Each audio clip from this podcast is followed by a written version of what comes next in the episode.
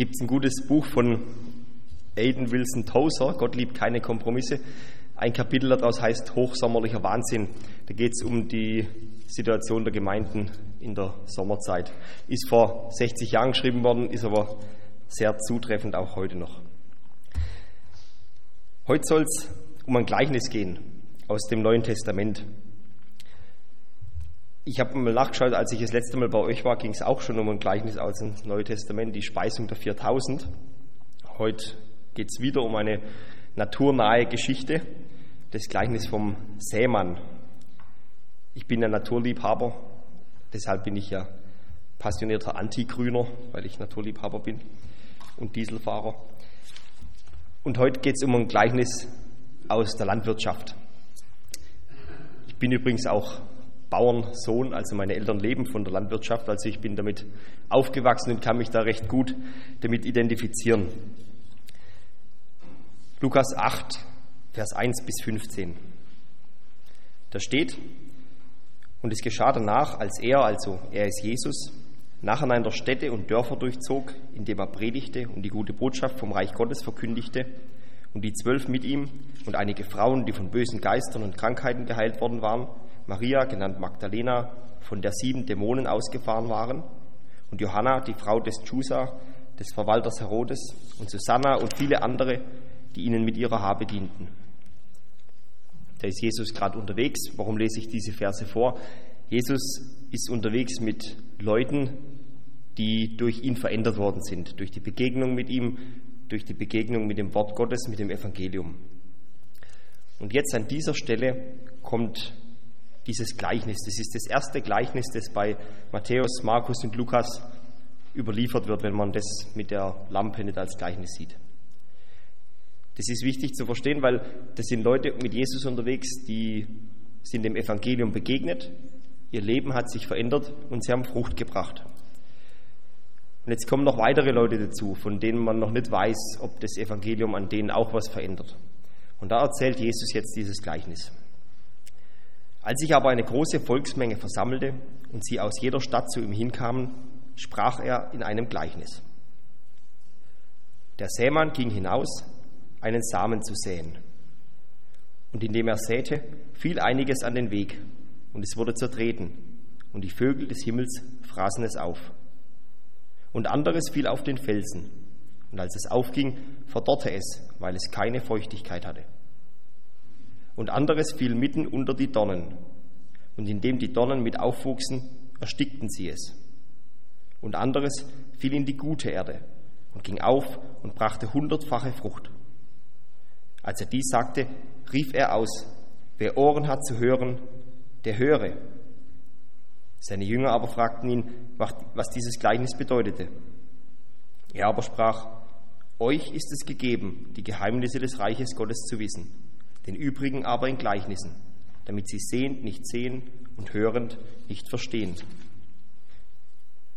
Dies aber ist die Bedeutung des Gleichnisses. Der Same ist das Wort Gottes. Die aber an dem Weg sind, sind die, welche hören. Dann kommt der Teufel und nimmt das Wort von ihren Herzen weg, damit sie nicht glauben und gerettet werden. Die aber auf dem Felsen sind die, welche, wenn sie hören, das Wort mit Freuden aufnehmen und diese haben keine Wurzeln. Für eine Zeit glauben sie und in der Zeit der Versuchung fallen sie ab. Das aber unter die Dornen fiel, sind die, welche gehört haben und hingehen und durch Sorgen und Reichtum und Vergnügungen des Lebens erstickt werden und nichts zur Reife bringen. Das in der guten Erde aber sind die, welche in einem redlichen und guten Herzen das Wort, nachdem sie es gehört haben, bewahren und Frucht bringen mit Ausharren.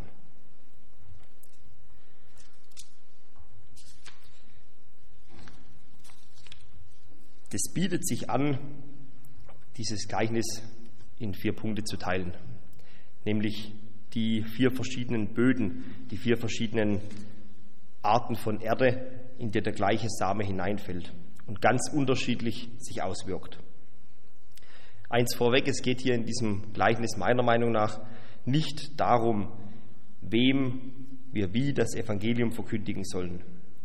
Ich denke, in diesem Gleichnis möchte Jesus zeigen, wie unterschiedlich das Wort Gottes, das Evangelium bei den Menschen aufgenommen wird, wie unterschiedlich es sich auswirken kann im Leben. Jesus sagt uns nicht, auf welchen Boden wir mehr oder weniger ausstreuen sollen. Er sagt uns nur, wie das Wort sich im Leben der Menschen, denen wir das Evangelium verkündigen, unterschiedlich auswirkt. Das ist also dieser Mensch, der wird hier Sämann genannt, also ein Bauer, ein Landwirt oder vielleicht auch ein Feldarbeiter, ein Saisonarbeiter, auf jeden Fall jemand, der Frucht auf den Acker, auf das Feld aussät. Das ist in Städten wahrscheinlich alles nicht mehr so geläufig, wie das ausgesehen hat und wie das funktioniert. Hier auf dem Land ist man vielleicht noch eher damit vertraut. Ich kenne das noch von daheim, wenn man in so kleine, wir haben relativ kleine Ackerstücke, auch meine Eltern, wo man teilweise auch noch was von Hand manchmal ausgebracht hat. Alles, was mit Handarbeit verbunden ist, ist, naja, schwierig, hart, nicht so einfach und ich kann mir in etwa vorstellen, wie das damals gewesen sein muss. Noch viel schwieriger, noch viel ja, härter die Arbeit, alles mit Handarbeit, gar keine Maschine. Heute ist Landwirtschaft immer noch ein Knochenjob, aber damals war es sicher noch viel härter. Ist also dieser Ackerbauer und der bringt im Schweiße seines Angesichts, wortwörtlich im Schweiße seines Angesichts, seinen Samen auf die Erde aus. Und das, was er da sich davon erhofft, ist, dass da was aufgeht, Frucht rauskommt, die er verkaufen kann und die er auch selber benutzen kann, um sich davon zu ernähren. Das war damals und ist heute noch ein Grundnahrungsmittel, die verschiedenen Getreidearten und was man sonst so aussät, damit man was zu essen hat. Mit dem Aussehen allein ist es ja nicht getan. Wenn der seinen Samen da rausgebracht hat, der muss eigentlich vorher noch was am Boden machen. Damals ist das oft erst hinterher gemacht worden, Bodenbearbeitung. Es braucht auch Sonne, Wasser, Nährstoffe, Nitrat, Phosphor, Kalium. Das Getreide braucht verschiedene Faktoren, damit es aufgeht und wächst. Ackerbau ist nichts Einfaches, was einfach so passiert, dass man irgendwo rausgeht und da wächst was und man kann es ernten. Umso mehr freut man sich ja dann, wenn endlich Frucht rauskommt und man endlich den, die Frucht seiner Arbeit sieht.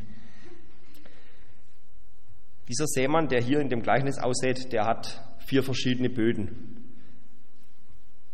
Da, wo ich herkomme, sind die Böden nicht so toll und recht steinig und da gibt es auch ganz unterschiedliche Böden. Und da kann es auch passieren, dass man einen Acker hat, der ganz verschiedene Beschaffenheit hat. Das eine Ende vom Acker ist gut, fruchtbar, das andere ist steinig, ist eher nicht so gut, das eine ist überschattet von irgendwelchen Hecken.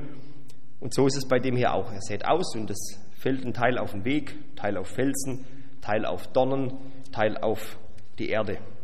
Das mit dem Weg hätte man vermeiden können, wenn die damals schon so Flurbereinigung gehabt hätte und das alles ein wenig geschickter gemacht hätte. Aber wahrscheinlich ist da einfach jeder drüber getrampelt, wie er wollte. Und deswegen gab es halt auch diesen Weg. Und damit geht das Gleichnis los. Der Seemann ging hinaus, einen Samen zu säen, und indem er säte, fiel einiges an den Weg, und es wurde zertreten, und die Vögel des Himmels fraßen es auf.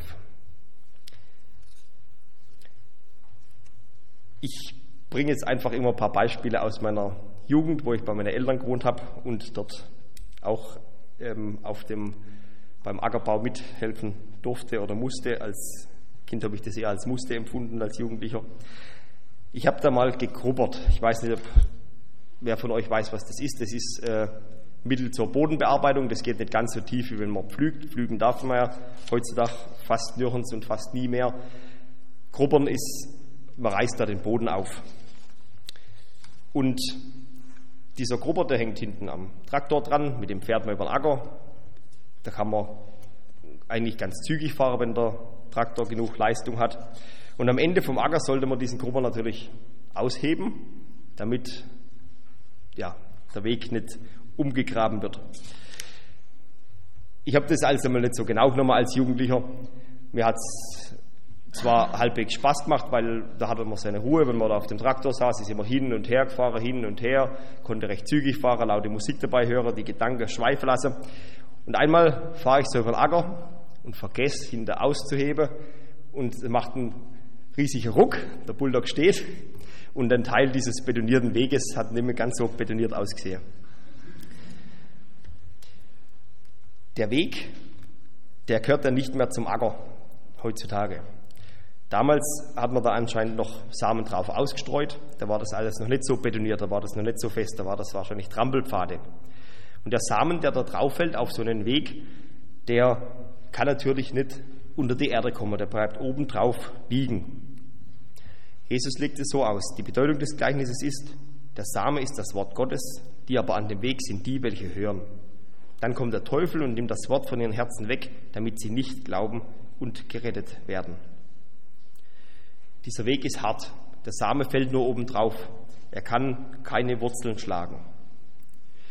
Und das, was auf dem Weg liegt, das kann leicht aufgepickt werden von Vögeln.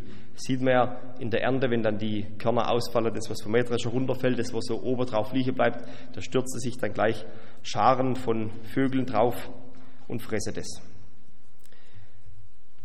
So ist es auch heute bei Leuten, die das Wort Gottes zwar hören, also akustisch wahrnehmen, aber es hat überhaupt keine Chance, irgendwie tiefer in sie reinzudringen, also irgendwie bis an ihr Herz zu gelangen, in die tieferen Schichten ihres Seins. Es liegt obendrauf wie auf so einem betonierten Feldweg, da bleibt es liegen und bei erster Gelegenheit, sobald irgendwas kommt, das die Gelegenheit hat, dieses Wort wegzunehmen, ist es fort.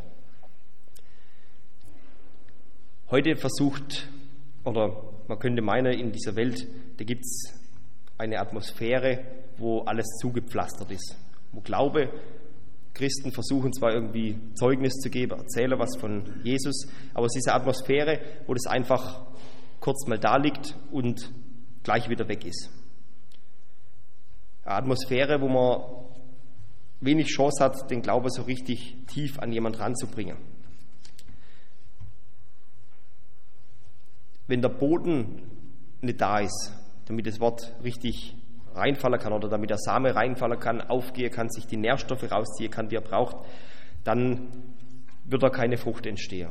Wenn man irgendwas daheim schon mal gegärtnert hat, jemand, ich habe schon mit den Kindern manchmal auf dem Balkon, ich habe da versucht, so einen kleinen urbanen Garten, wie man das heutzutage nennt, anzulegen und habe da mit den Kindern ein bisschen in der Erde gespielt. Die wissen das ja manchmal noch nicht so, dass man Erde braucht und Frucht und so. Und die schmeißen dann irgendwelche Samen irgendwo hin und hoffen, dass das irgendwie aufgeht. Aber das hat natürlich keine Chance. Und so hat das Evangelium heute und auch damals schon vor 2000 Jahren und auch schon vorher oft keine Chance, überhaupt Wurzeln zu schlagen. Der Teufel ist daran interessiert, mit allen möglichen Mitteln zu verhindern, dass das Wort Gottes tiefer in die Herzen der Menschen reinkommt. Eine gute Möglichkeit ist da, dass man die Leute gleich von Anfang an sagt, dieses ganze Glaubenszeug, das ist alles total gefährlich. Alle, die so richtig ernst was von Jesus erzählen, die gehören zu irgendeiner Sekte. Guck bloß, dass du da auf Abstand gehst. Es ist eh alles irgendwas für ein bisschen minder Bemittelte, die irgendeine Lebenshilfe brauchen, aber für den intelligenten, aufgeklärten Menschen von heute ist es nichts, dieser Glaube. Für jemand, der vernünftig, rational denkt, der kann doch nicht diesem Buch, das sowieso alles nicht stimmt und voller Fehler ist und von tausend Leuten umgeschrieben und überliefert über die Jahrtausende. Sowas kann doch niemand glauben, der noch bei Vernunft ist. Und so wird eine Atmosphäre erzeugt, die wie dieser Weg ist, in der das Wort nicht aufgehen kann, weil es gleich von Anfang an abgetan wird als irgendwas, wo man ein bisschen Abstand nehmen muss und was man nicht zu ernst nehmen darf. In der Schule, in Büchern, in Zeitschriften, in den etablierten Medien, Fernseh, Zeitungen, Radiosendungen. Da herrscht grundsätzliche skeptische Stimmung gegen alles, was mit verbindlichem Glauben zu tun hat. Sobald man irgendwie ernst macht, wird es kritisch. Alles, was ein bisschen so Lebenshilfe ist, so diese komisches, so kurzes Wort im Radio, das ein bisschen humanistisch angehaucht ist, irgendwas mit friedliebend und so zu tun hat, ist in Ordnung. Aber sobald es an die Substanz geht, sobald es daran geht, da ist ein Gott, dem bist du Rechenschaft schuldig. Gegenüber dem bist du verantwortlich. Du musst dein Leben an irgendwas ausrichten und sogar ändern. Da wird es komisch. Man sagt uns, das sei irrational, unvernünftig, nicht verstandesgemäß. Man sagt uns, so ein Glaube sei, was für Kinder am besten Falle, lächerlich oder sogar peinlich. Damit passt man nicht in die Gesellschaft. Niemand will ja ausgegrenzt sein oder ausgelacht werden. Und so wird eine Stimmung erzeugt, in der es lächerlich wirkt, wenn man ernsthaft glaubt, dass da ein Jesus war, dass der wirklich auf dieser Erde gelebt hat, dass der an einem Kreuz gestorben ist und durch sein Blut Sühne geleistet hat. So blutige Theologie, man will das nicht. Man will, dass der Mensch weiter selbstbestimmt ist, souverän ist, das höchste, die höchste Instanz in seinem Leben ist. So eine Atmosphäre, wenn herrscht, ist es schwierig, dass das Wort Gottes überhaupt eine Chance hat, tiefer zu dringen ins Leben, wo es wirklich was verändert. Auf dem Weg geht nichts auf. Und der Teufel hat ein Interesse daran, dass das so bleibt. Vielleicht sind ja auch Leute hier, die hier jetzt mal zu Gast sind, die sich schon mal mit der Bibel beschäftigt haben und sich dazu durchringen konnten, die Räume einer Freikirche zu betreten. Das ist ja nicht so einfach.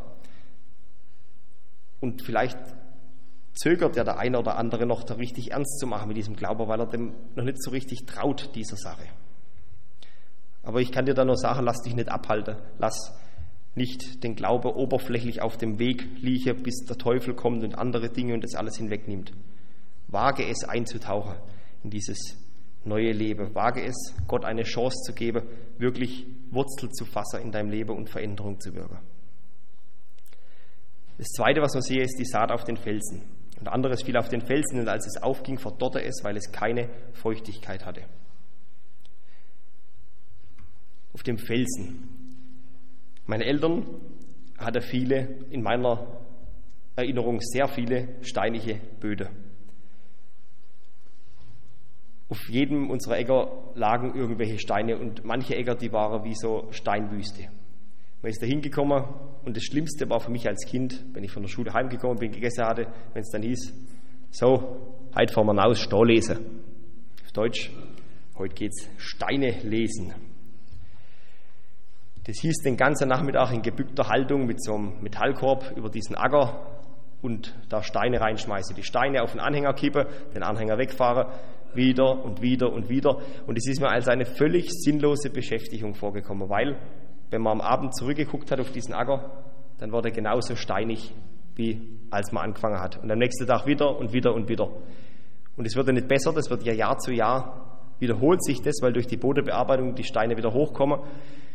Und es ist so eine wirkliche, wird zu nehmende Sisyphus-Arbeit, das nimmt nie ein Ende, nie, und es wird nie weniger. Total frustrierend. Es gab keine Arbeit, die wir als Kinder so gehasst haben, wie dieses Steine zusammenlesen. Übles Geschäft. Aber man muss das machen, weil da, wo Steine liegen, da geht logischerweise nichts auf. Noch schlimmer ist es, wenn man nicht nur Steine auf dem Acker hat, sondern wenn man sogar auf diese Steine draufsät. Also wenn die nicht nur das bedecken, was schon eingesät ist, sondern wenn man da den Samen draufschmeißt und die Steine sind vielleicht ein bisschen mit Erde bedeckt, aber nicht genug, damit da Wasser drin gespeichert wird. Nicht genug, damit eine Pflanze darauf überleben kann und kommt irgendein Regen, dann wäscht er diese Samen, der da liegt, von dem Felsen runter und die zarte Pflanze wird einfach weggeschwemmt. Jesus sagt hier, die auf dem Felsen sind die, welche hören, das Wort mit Freuden aufnehmen und sie haben keine Wurzel.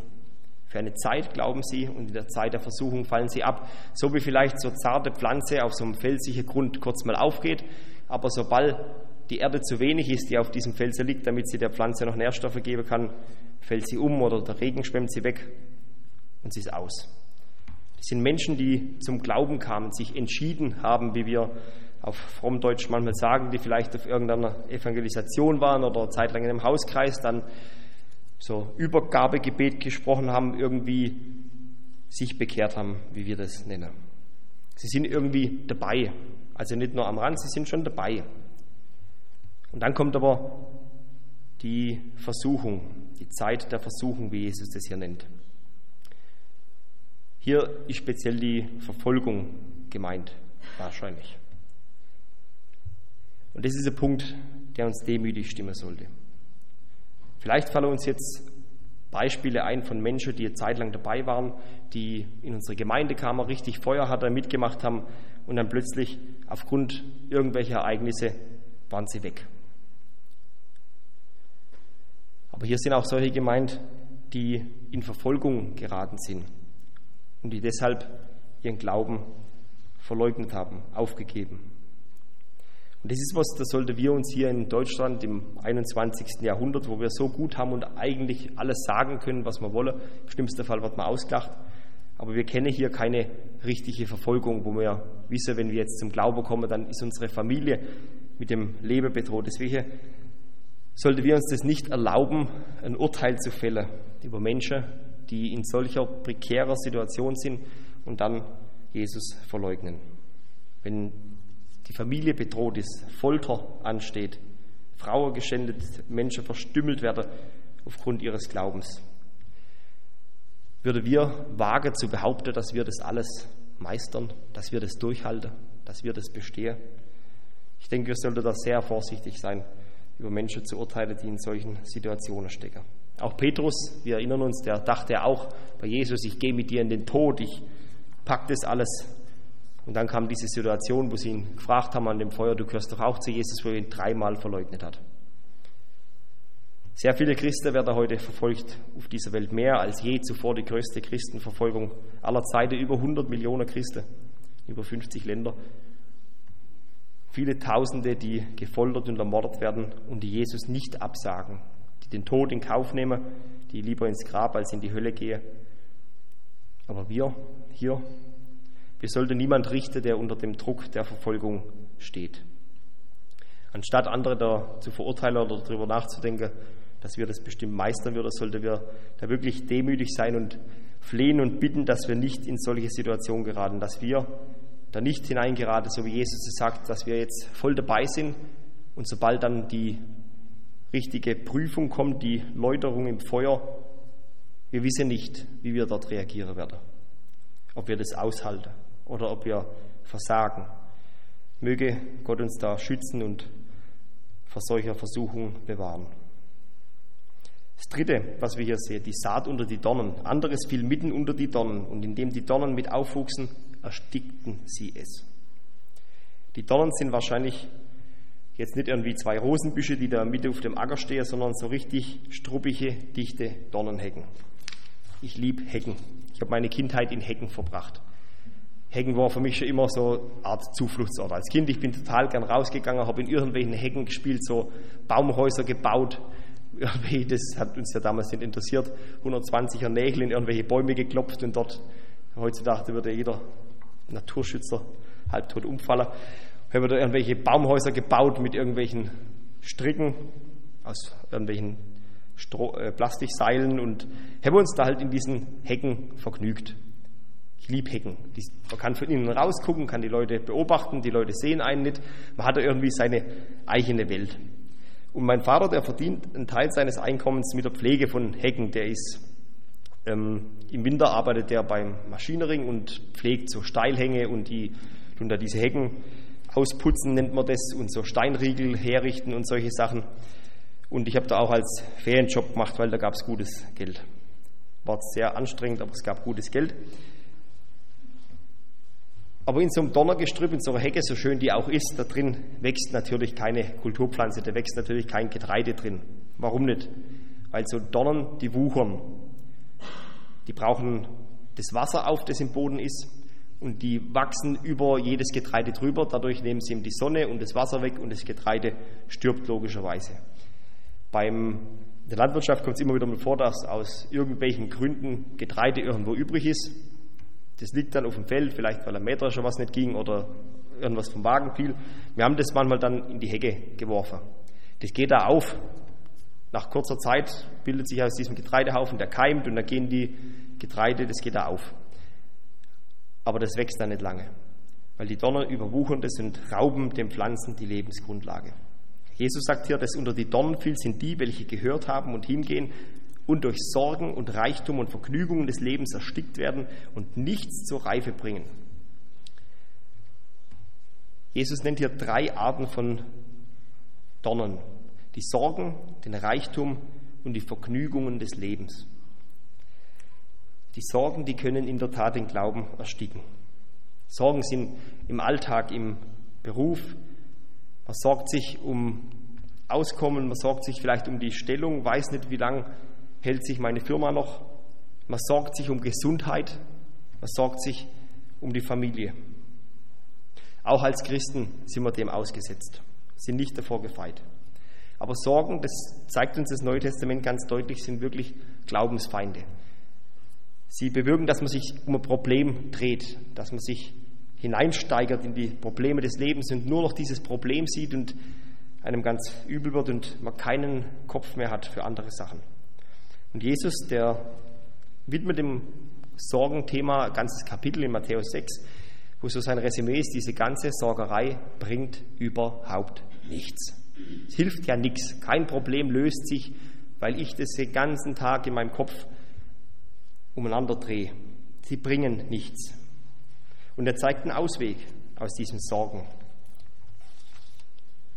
All eure Sorge werft auf ihn, denn er sorgt für euch, sagt uns das Neue Testament. Vertrauen auf Gott, Vertrauen, dass er uns versorgt. Das ist ein Mittel gegen diese Dornen. Andere Sorge ist Reichtum, eine andere Donner ist Reichtum. Gucken wir uns doch mal an, wie wir unsere Kinder erziehen. Auch die Frommen, auch die Christen. Um was geht es da? Was wünschen wir uns für unsere Kinder? Die meisten von uns gucken doch zu, dass die Kinder gute, gute schulische Bildung bekommen, dann möglichst Studium oder zumindest eine gute Ausbildung und danach halt vielleicht noch irgendwie Studium oder sonst irgendwas, damit sie einen guten Job bekommen, damit sie, ja, damit sie viel Geld verdienen. Sonst müssten wir uns ja diese ganze Aufwand nicht machen. Damit sie viel Geld verdienen bei möglichst wenig Aufwand, möglichst wenig Arbeit, damit sie einen leichten Job haben, wo sie viel verdienen.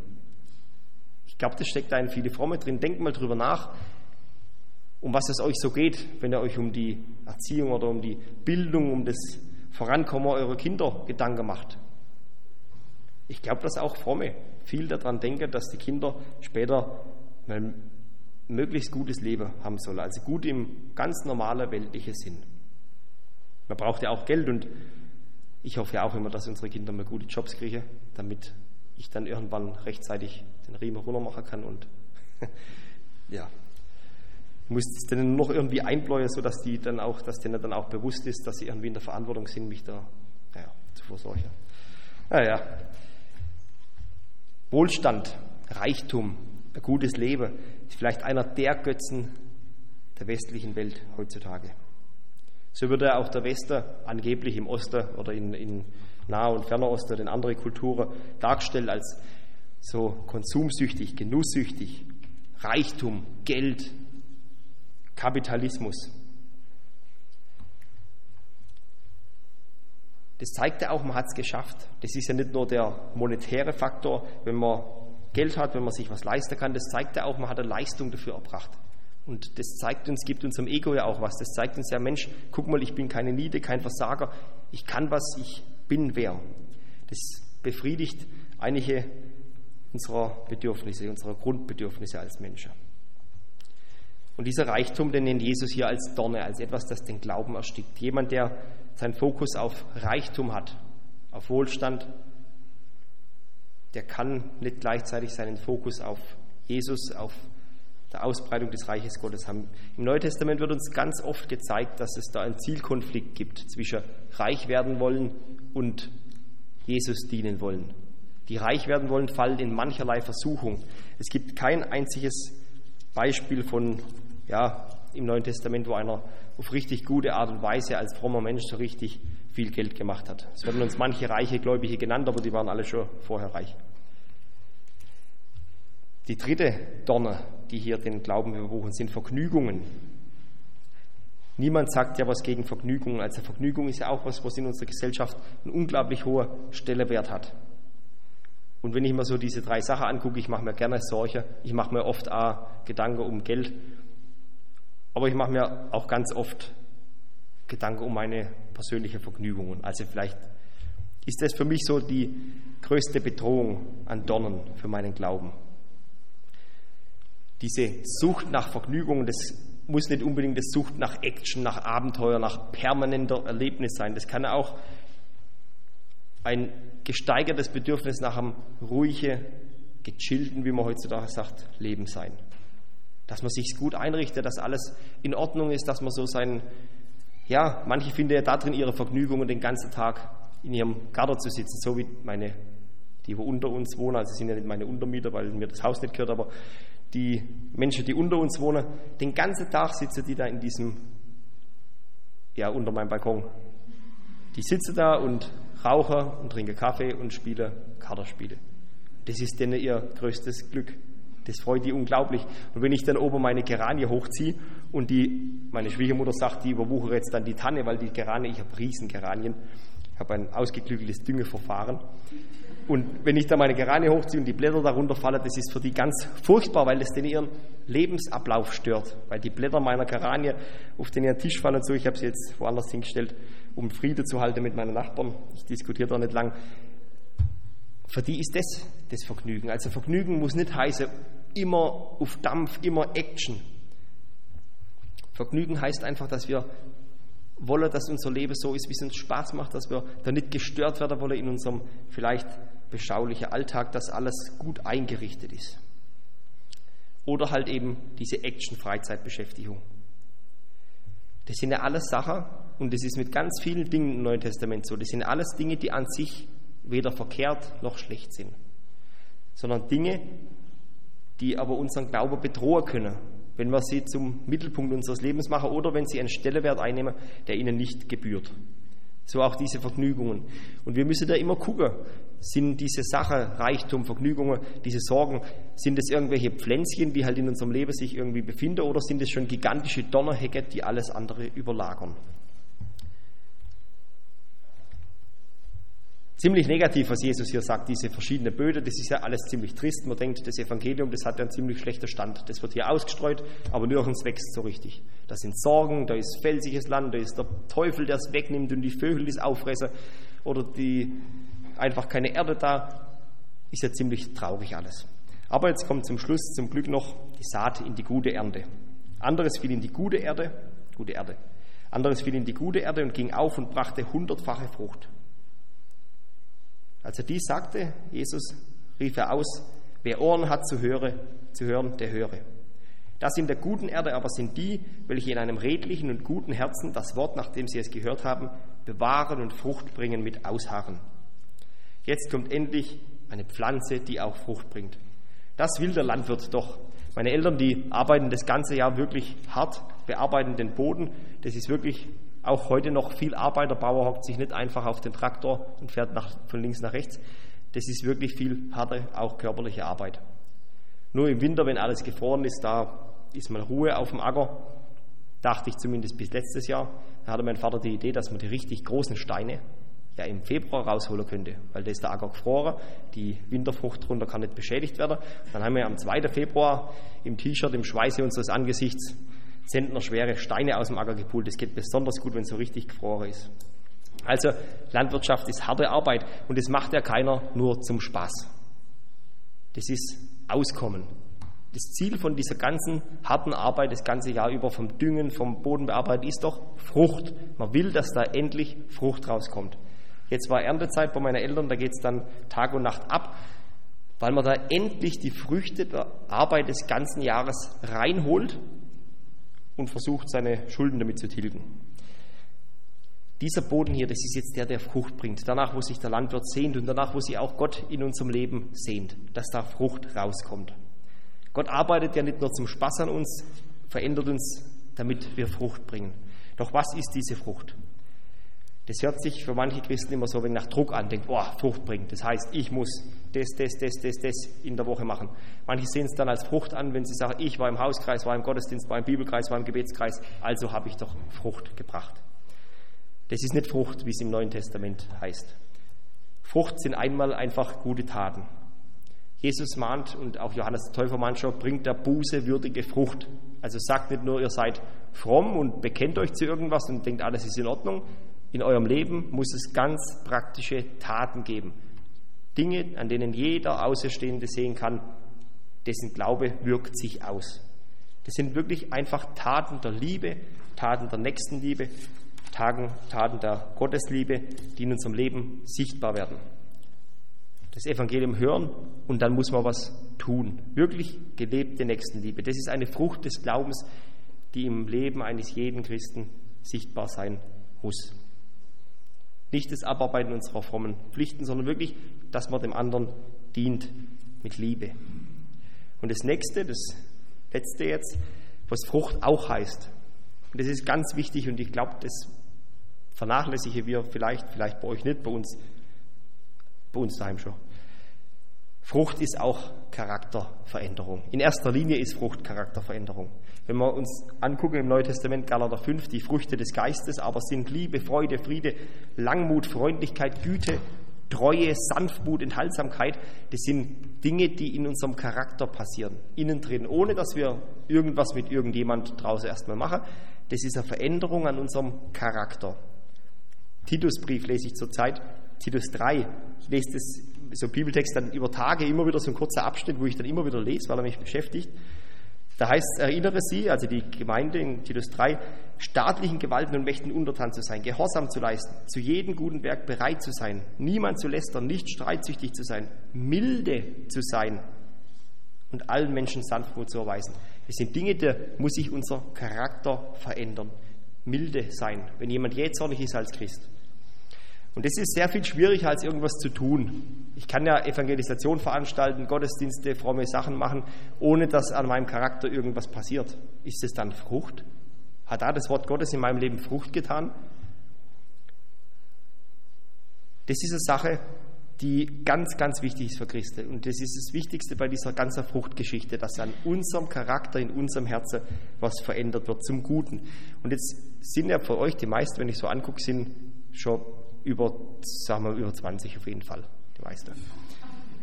Desto älter man wird, desto, habe ich mir sagen lassen, desto älter man wird, desto weniger ist man anscheinend bereit, was an sich zu ändern und, oder desto weniger verändert sich auch der Charakter. Vielleicht, wenn man sich mit 16, 17, 18 mal bekehrt hat, verändert sich vieles im Leben, man wird fromm sozialisiert, weiß dann so alles, das ist gut, das ist böse, das darf man machen, das nicht. Wenn ich das mache, sagen alle, hu, wenn ich das mache, sagen alle, Hö. und dann ist man, irgendwann ist man dann aber so drin, vielleicht so mit 22 oder nach drei, vier Jahren, hat man das alles drauf. Ja, und was ist dann? Vielleicht ist ja jemand unter euch 60 und weiß so ganz insgeheim, ich bin eigentlich brutal jähzornig. Eigentlich habe ich total den, oh, oder ich bin cholerisch oder irgendwelche Sachen. Für den Christen ist es nie zu spät, sowas zu erkennen und es dann auch zu ändern. Das ist Frucht, die das Wort Gottes in unserem Leben bewirkt. Unabhängig vom Alter, schlechte Charaktereigenschaften ausgemerzt und Frucht des Wortes Gottes entsteht in unserem Leben. Und ich wünsche mir für mich und für euch natürlich, dass wir in unserem Leben solche Frucht sehen. Und wenn er jetzt rausgeht heute Nachmittag und das tolle Wetter genießt und die abgeernteten Felder seht und die Frucht, die davon runtergenommen worden ist, dann kommt euch das vielleicht nochmal in Erinnerung und ihr könnt nochmal drüber nachdenken, Mensch, welche Frucht gibt es denn in meinem Leben zu ernten? Amen.